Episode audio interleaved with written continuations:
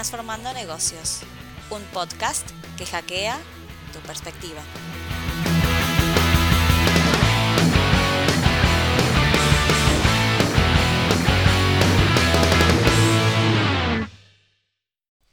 Sabemos que este tema genera mucha controversia y discusión en la sociedad y también en las empresas. Por eso, antes que decidas o no escuchar completo este episodio, queremos aclarar que este será un episodio donde haremos foco en las comunicaciones con perspectiva de género.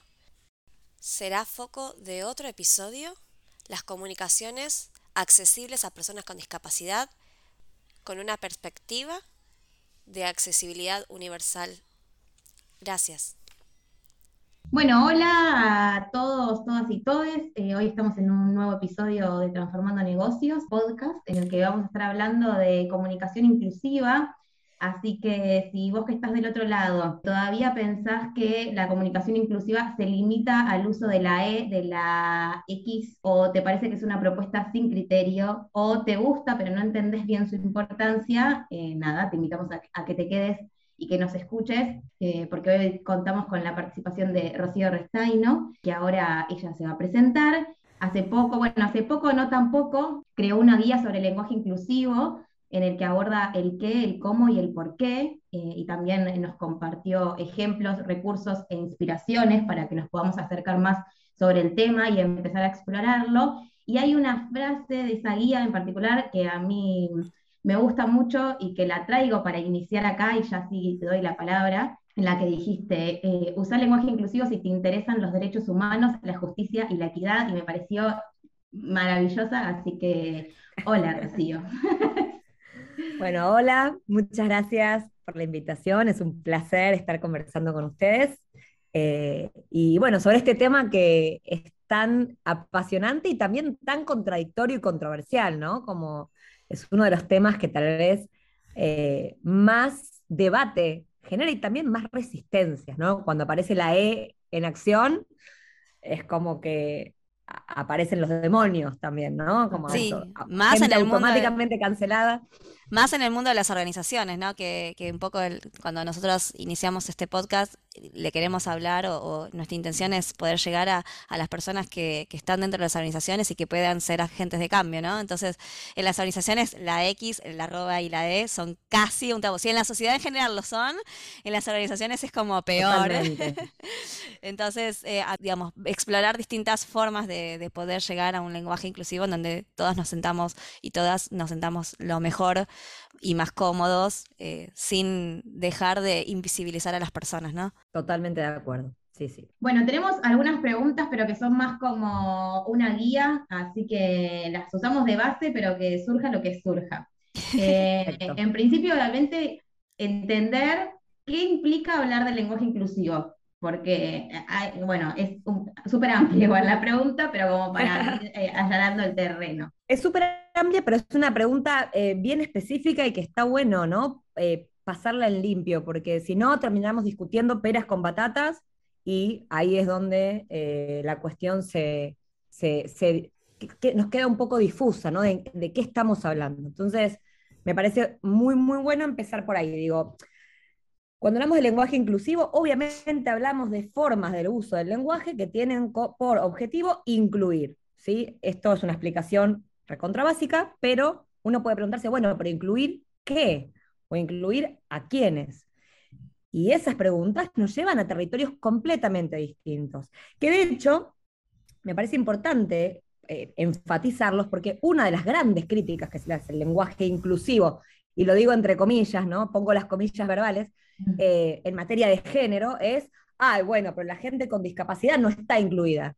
Y no, porque no estamos hablando de ese tipo de inclusión. Entonces, esto es muy importante, digo, hay diferentes formas de inclusión, hay diferentes formas de lenguaje inclusivo, no todo es lo mismo, y uno puede querer incluir a otras personas porque tienen una discapacidad específica, porque simplemente gente que no conoce el tipo de vocabulario que usamos, por ejemplo, típica conversación con el mundo de los ingenieros e ingenieras, digo, bueno, Digo, necesito que me incluyas y que me expliques de qué me estás hablando, porque es un lenguaje muy técnico el que estás usando. Entonces ahí también puede haber un tipo de lenguaje que sea más o menos inclusivo o incluyente.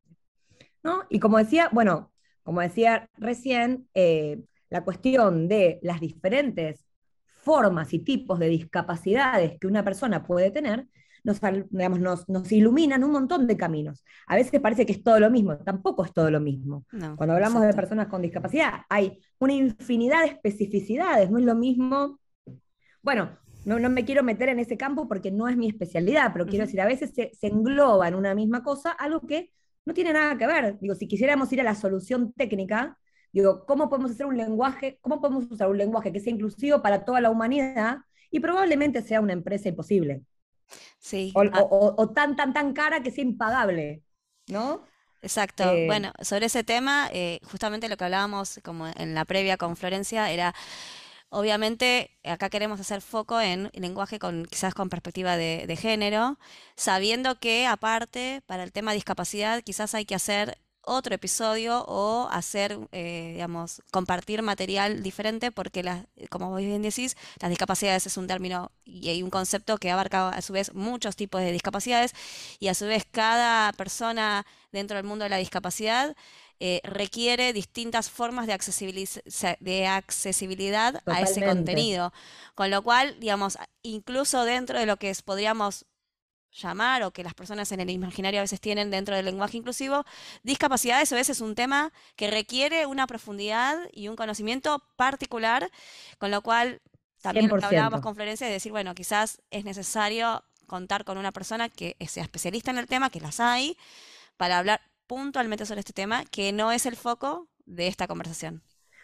Exacto. Entonces, eso, como, dejando eso como bien claro, ahora sí podemos un poco preguntarnos específicamente por la cuestión de género, ¿no? Que si de alguna manera, eh, digamos, se popularizó el concepto del lenguaje inclusivo en los últimos años, puntualmente eh, anclado a la discusión por la igualdad de género.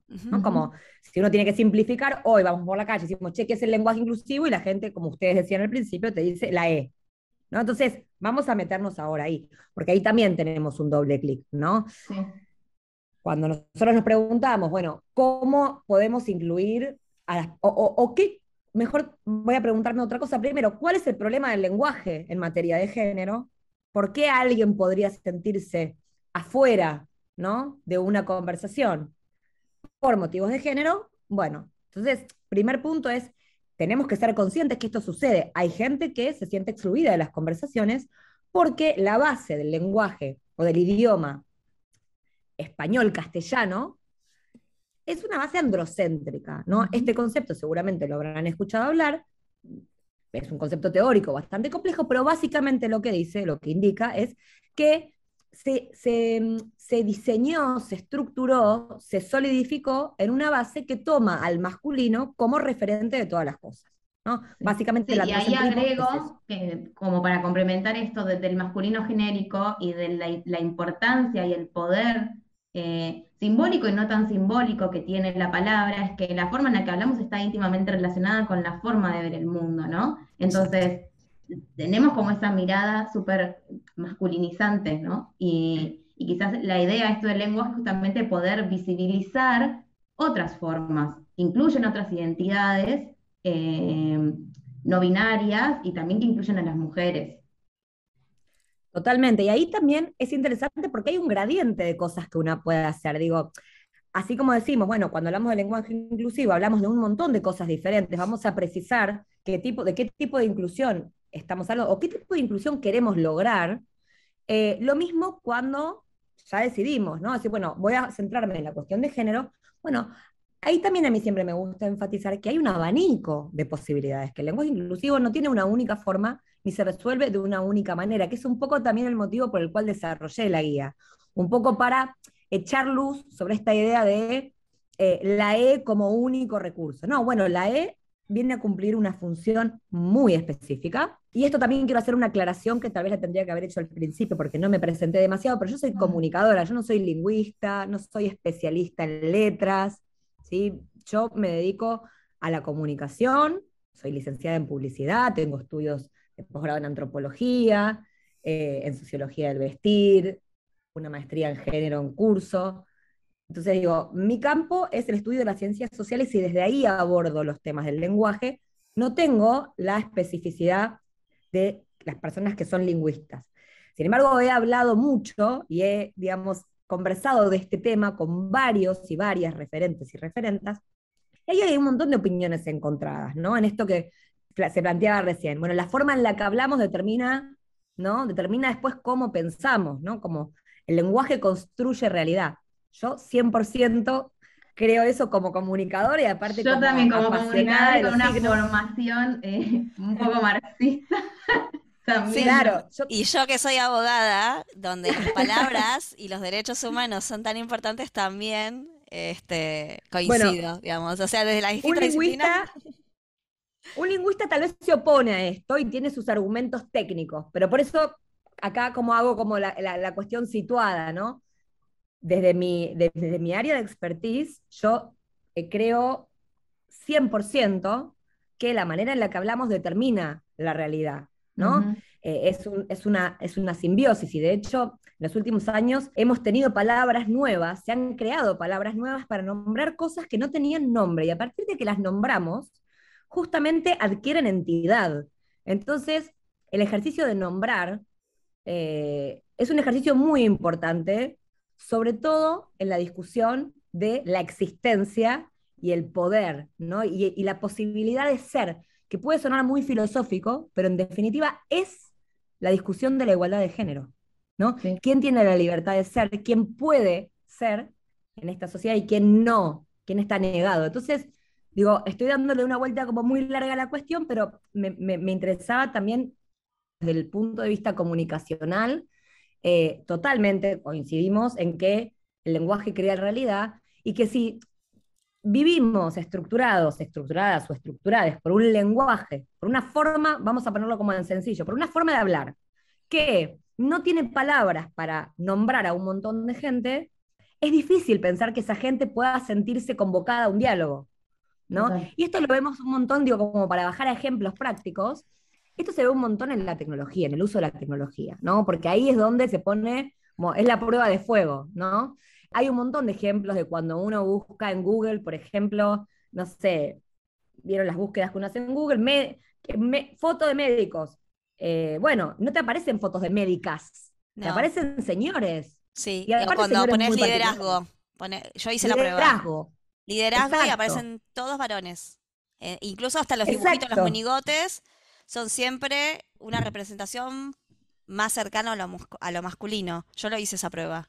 Entonces, claro, un poco esos ejemplos nos ayudan a ver que por más que una diga, no, pero yo cuando digo todos, en realidad estoy queriendo incluir a todas, nos ayudan a ver el sesgo que hay detrás de eso, ¿no? Y de, alguna manera también, cuando contrastamos, bueno, las posiciones ¿no? de liderazgo, los nombres de las posiciones de liderazgo, y vemos las estadísticas de participación, no es casual, no es casual que falten mujeres en todos los ámbitos de liderazgo y estemos acostumbrados o acostumbradas o acostumbradas a nombrar esas posiciones en masculino. Y estoy hablando de mujeres, ni hablar si hablo, y, cuando digo mujeres quiero hablar de mujeres, me estoy refiriendo a mujeres cis, ni hablar si acá traemos la dimensión que nos abre la E, ¿no? Entonces, acá como, como síntesis a, lo, a lo que quería llegar es a que el lenguaje inclusivo viene a resolver o viene a ser una herramienta transitoria probablemente, no lo sabemos, pero que nos viene a ayudar a resolver una cuestión social, una problemática social. El lenguaje inclusivo no, no tiene una necesidad lingüística, no tiene una necesidad técnica, tiene una necesidad social. Es una herramienta popularizada socialmente, o sea, y acá me peleo un montón con la RAE, va, no me peleo, pero digo, che, digo, por más que la RAE nos siga diciendo 50.000 veces que el lenguaje inclusivo es una aberración, nadie necesita el permiso de la RAE para usarlo. Como no necesitamos el permiso de la RAE para crearlo. No, ni como la palabra googlear no existía hace un tiempo atrás y, la usábamos coloquialmente y nadie se preguntó si estaba aprobado por la RAE estamos en el mundo del marketing, que es el mundo donde yo más me muevo, digo, eh, se habla en un idioma muy particular que es el spanglish. Nada de lo que decimos en una reunión en todo el día estaría avalado por la RAE, y sin embargo nadie se preocupa. Entonces, bueno, esto, ¿no? El lenguaje inclusivo viene y, cobra relevancia en un momento de, mucha ausencia de, palabras para nombrar lo que nos estaba pasando a un montón de personas. Bueno, ahí un poco creo que todo esto que venimos hablando tiene que ver con una pregunta que teníamos, que es por qué es importante revisar la forma en la que hablamos. Y creo que todo esto que estás mencionando, bueno, responde claramente esa pregunta, ¿no? Y, que, podemos sintetizar en alguna forma como en, la importancia de visibilizar. Y, de visibilizar, de incluir, de respetar también, ¿no? De, de, cuestionar. De la puerta de cuestionar. Bueno, algo, que, algo muy lindo que tiene el, lenguaje inclusivo como práctica. Ahora podemos hablar de las diferentes formas de usarlo, ¿no? También como para volver a esto de que la E no es el único camino. Totalmente. Pero algo que tiene de lindo como práctica, por lo menos que a mí personalmente me gusta mucho, es que de alguna manera descoloca. Por más que uno use la forma más sutil y sencilla posible, descoloca, ¿no? Y está bueno, porque ese descolocamiento es el que nos hace pensar, che, ¿por qué esta persona está hablando así? Y en ese segundo donde nos descolocamos es donde registramos, ¿no? Sí, para mí eso eh, ese registro es fundamental.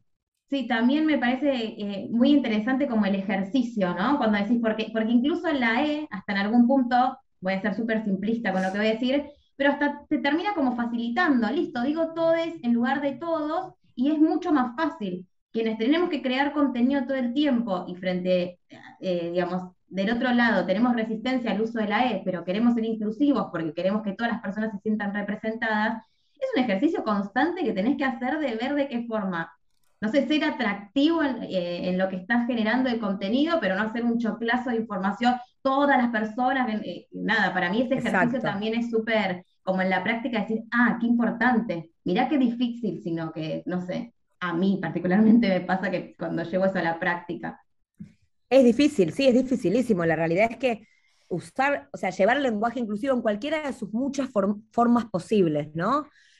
Como decíamos, la E tal vez es una formulación que nos ayuda a resolver un montón de cosas, pero también genera resistencias. Entonces eso también hay que tenerlo en cuenta, ¿no? no digamos, yo no le aconsejaría a cualquiera, sobre todo cuando hablamos de empresas y marcas, ¿no? Digo, hay que tener muy claro por qué uno está usando la E y para qué y con qué fin.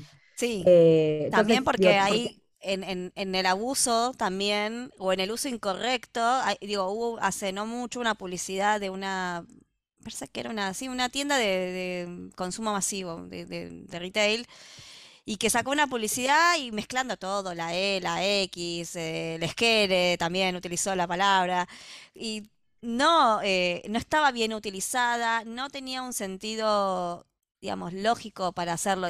Me parece que ahí fue por moda, me atrevo a decir, digamos, no había una real conciencia de, la utilización correcta de ese tipo de lenguaje. Eh, me acuerdo que, que sí, que mencionaba, mezclaba todo, eh, puso una gran bolsa de gatos, hizo una licuadora y, salió lo que salió. No fue asertivo, no fue asertivo en, en No, y ahí, hay que pensar también qué tan creíble, digo. También. Eh, digamos, ¿para qué lo estamos haciendo? Digo, en general las marcas le ponen una, las que se animan, le meten una E a una comunicación en un mes específico del año, cuando el resto del año no se preocupan. No tiene mucho sentido hacer eso. Eso es como cambiar el logo, digo. El es algo de colores. Digamos, no hace, no hace falta, digo, si una marca no se siente segura para usar la E, no hace falta que la use, no es mandatorio usar la E.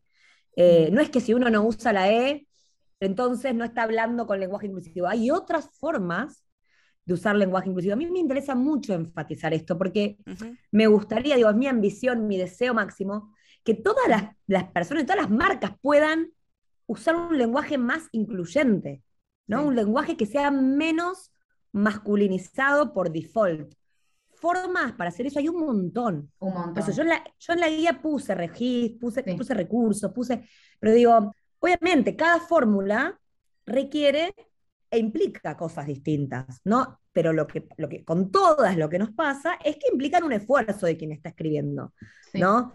Eh, que es un poco lo que hablábamos recién. Sí, obvio, lo más fácil es hacer lo mismo de siempre, pero esto nos pasa en el lenguaje y nos pasa cuando elegimos una foto, cuando pensamos una idea, nos pasa siempre, ¿no? Digo, lo más fácil es no cambiar. Ahora, cuando una dice, che, pero necesitamos cambiar porque acá hay un problema, y lo lindo del lenguaje inclusivo es que lo tenemos todos a disposición. Digo, el ser humano es un ser con lenguaje, con lo cual poder ser consciente del poder que tenemos cada vez que emitimos, ¿no? Un mensaje como personas y como marca, ya sea escrito, ya sea hablado, y saber que en cada vez que enunciamos podemos hacer una diferencia. A mí eso me parece poderosísimo. Porque el mundo no se cambia con una publicidad, con un mensaje o con una E, ¿no? Digamos, eh, eh, el mundo se cambia, esta, esta es mi perspectiva, si quieren, un poco utópica, lo, lo, lo, puedo asumir, pero se cambia con una transformación sostenida. Claro, una transformación sostenida. Digo, para mí es mucho más valioso una persona que aún equivocándose hace el esfuerzo de corregirse, de preguntar, ¿no? De, de, no, de, no, de no asumir los pronombres de quien tiene enfrente, si tiene dudas, preguntarlos.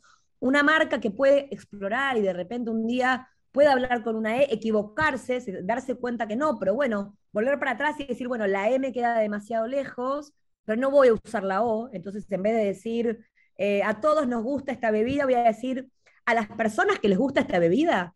Entonces empezar a cambiar esas palabritas que en definitiva no van a estar en contra de la RAE, digamos, nadie me va a venir a hacer un escándalo, probablemente me cuesten más pensarlas, no van a ser lo primero que voy a pensar, porque digo, en un, en un, en un lenguaje como el nuestro, un idioma que tiene la marcación de género como, estructura, digo, casi todas nuestras palabras tienen marcaciones de género, o sea, componemos frases con marcación de género, salir de ahí, ¿no? ¿no? Nos deja como en un lenguaje un poco de abstracto, ¿no? A veces nos suena raro, como esas formulaciones que no tienen género. Pero son pequeños tips de esto que vos decías, ¿no? Si, si estoy todo el tiempo masculinizando y no quiero utilizar la E o no me siento cómodo, cómoda utilizando la E, puedo utilizar las, digamos, yo simplifico con la palabra eh, persona, como yo, yo en lo personal, ¿no? Es como las personas que, o las personas que tienen esta posición, las personas, como ahí, si bien es una frase quizás un poco más larga, si requiere estar atento, atenta a esa situación, pero de alguna manera ayuda a pensar eh, la, la, forma en que podamos incluir a todas las personas dentro de, esa, de, ese, de, de ese término que es, eh, que es persona. Y aparte me vino a la mente un caso, una situación muy cortita, lo voy a decir. Mi hija que tiene siete años está aprendiendo justamente, y, y lo menciono a propósito porque lo, traías esto de, las, de, las, eh, de los géneros de las palabras. Le estaban enseñando género, número de los sustantivos, ¿no? Segundo grado, sustantivos, género, número plural singular, eh, femenino masculino. Entonces la maestra le mandó por la plataforma que ellos tienen una actividad eh, virtual y em, tenía que completar con el artículo correcto de acuerdo al sustantivo, ¿no? Y tenía una imagencita aparte. Entonces decía eh, banana y tenía la banana, tenía que poner y tenía el dibujito de la banana.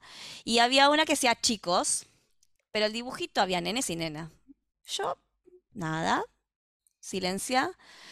Ella sola, y después la tuve que filmar porque es muy fuerte esto, que salió naturalmente de ella. Mamá, ¿por qué? Eh, eh, eh, chicos, pero hay nenas. Ajá. Bueno, sí, bien. ¿Y vos qué pondrías? tendría que cambiar el dibujo. no, claro, no le salió el chiques, porque yo yo eso lo, lo, asumo, lo digo, a mí me cuesta mucho hablar con la E, entonces por eso trato de utilizar otras formas, pero porque no me sale naturalmente. Entonces lo, aclaro, lo digo y lo menciono. Entonces a ella tampoco le sale decir la E, chiques, pero a ella le hacía mucho ruido la imagen con la palabra y le costó que porque la actividad era ponerlo y las, la y los, y tenía que poner chicos, por lo tanto tenía que poner los, pero a ella le hacía mucho ruido ponerlos. Y me dice, pero está mal, mamá, yo voy a ponerlos, pero está mal. Digo, bueno, me parece bien lo que estás diciendo, conversémoslo después, porque digo, naturalmente surgió y, y esto, digo, trasladado un poco al mundo de que estamos hablando, eh, empieza a hacer ruido y la gente se empieza a, sentir no identificado con esa forma de que las marcas tienen de hablar, digamos, como que la gente me da la sensación, y eso es una perspectiva mía, pero entiendo que ustedes que son comunicadoras eh, quizás tienen mayores evidencias para decir esto que yo estoy diciendo de manera desde la percepción mía, es esto de decir, la gente ya no se está identificando con lo que está escuchando de las marcas, empiezan a, exigir de las marcas, tanto de manera interna, porque Flor aparte se especializa en comunicación interna, em, y también desde la comunicación externa, que, que las empresas empiecen a comunicarse con las personas de otra manera, ¿no? Y, no solamente también son las palabras, sino a veces también son las imágenes, a veces son los colores. Eh, me parece que ahí, eh, de, nuevo, obviamente la palabra es lo que quizás más genera debate, pero también son las imágenes. Si, si todo el tiempo estoy quiero utilizar la E, pero estoy poniendo siempre una figura, tanto femenina, masculina, lo que fuere, eh, con un cuerpo o una cierta edad, de cierta tez, bastante em, hegemónica, me cuesta creerle a esa marca digamos, que está realmente yendo por un camino hacia la diversidad. Aprovecho eh, y hago esta, este, voy a unificar quizás como dos preguntas eh, más que teníamos, porque iniciamos un poco el episodio mencionando que queríamos hablar de comunicación inclusiva, obviamente para hablar de comunicación inclusiva, sí o sí teníamos que mencionar el lenguaje inclusivo, que acá estuvimos viendo que hay muchas formas de ser inclusivo desde la palabra, no solamente con la E o la X o lo que fuere, pero no es lo mismo que perspectiva de género. Nuestra pregunta también queríamos, ya que estamos acá con vos aprovechar, era, eh, o es en realidad preguntarte cuál es la diferencia entre el lenguaje inclusivo y perspectiva de género, y quizás a la vez cómo con ambas combinaciones eh, podemos generar comunicación inclusiva, y también creo que ahí se suman todas estas otras decisiones que mencionaba recién Aye, desde la elección de las personas, la forma de vestirse, los colores, las representaciones que haces.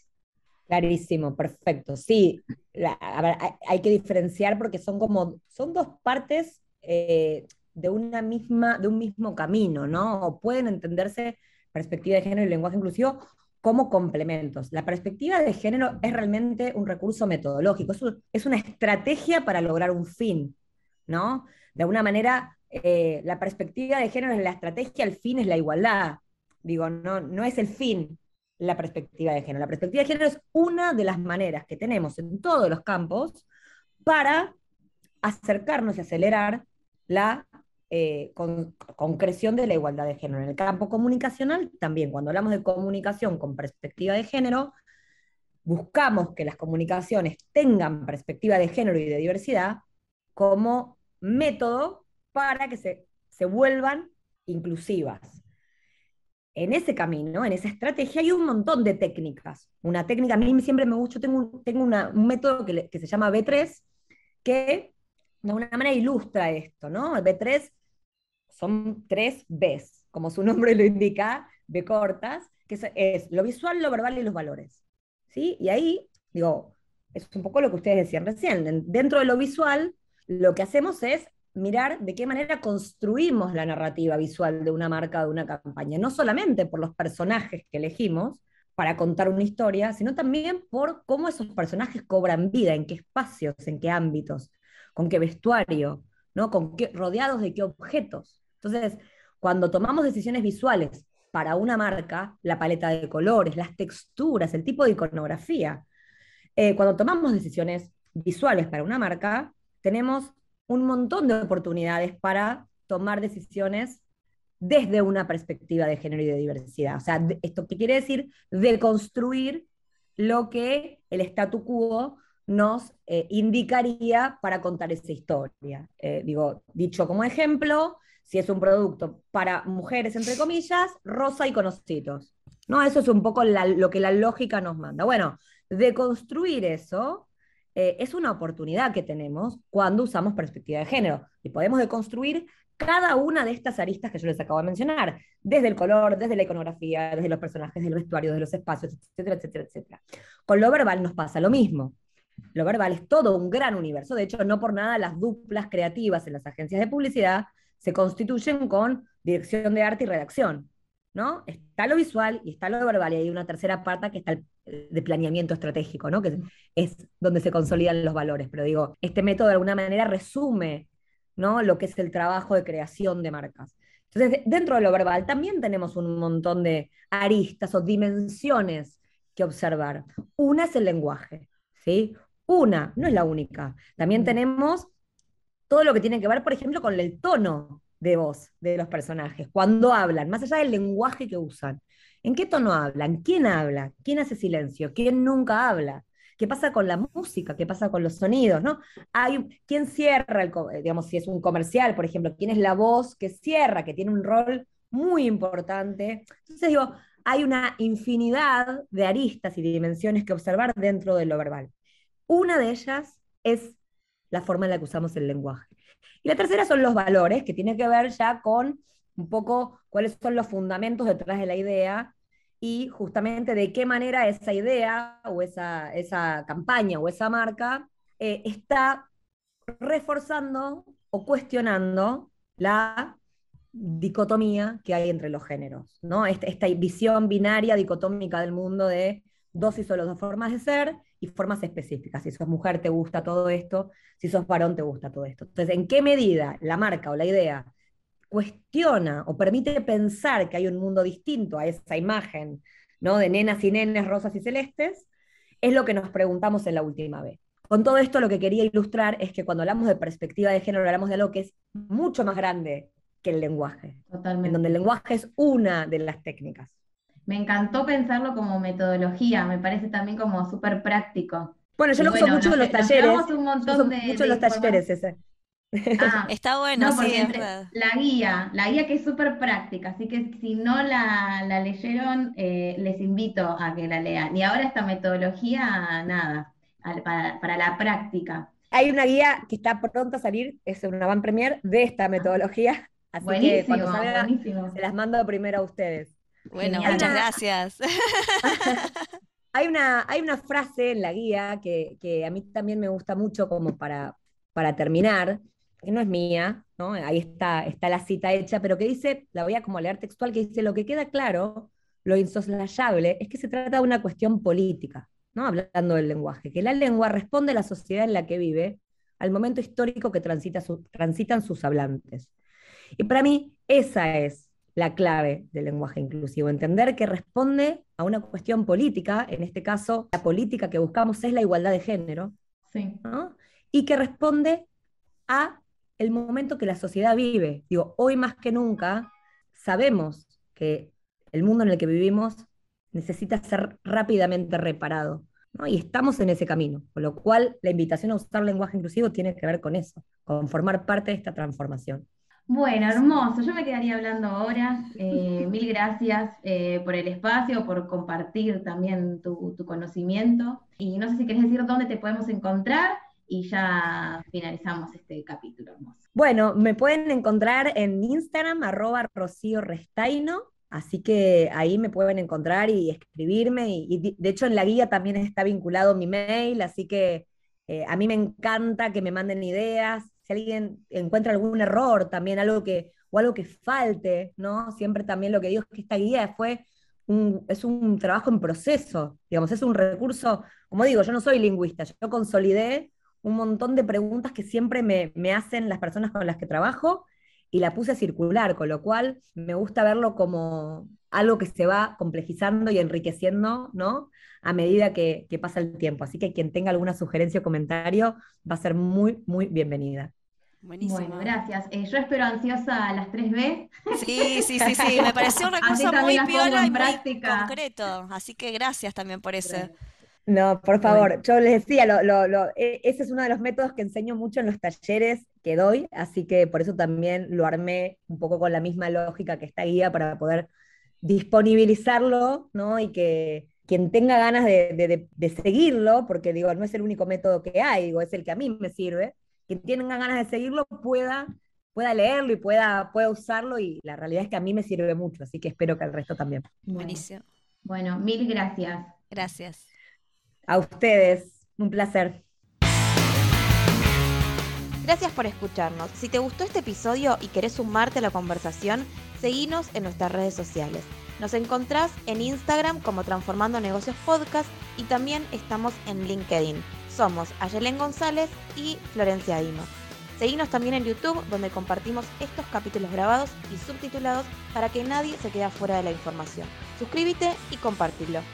Te esperamos en el próximo episodio.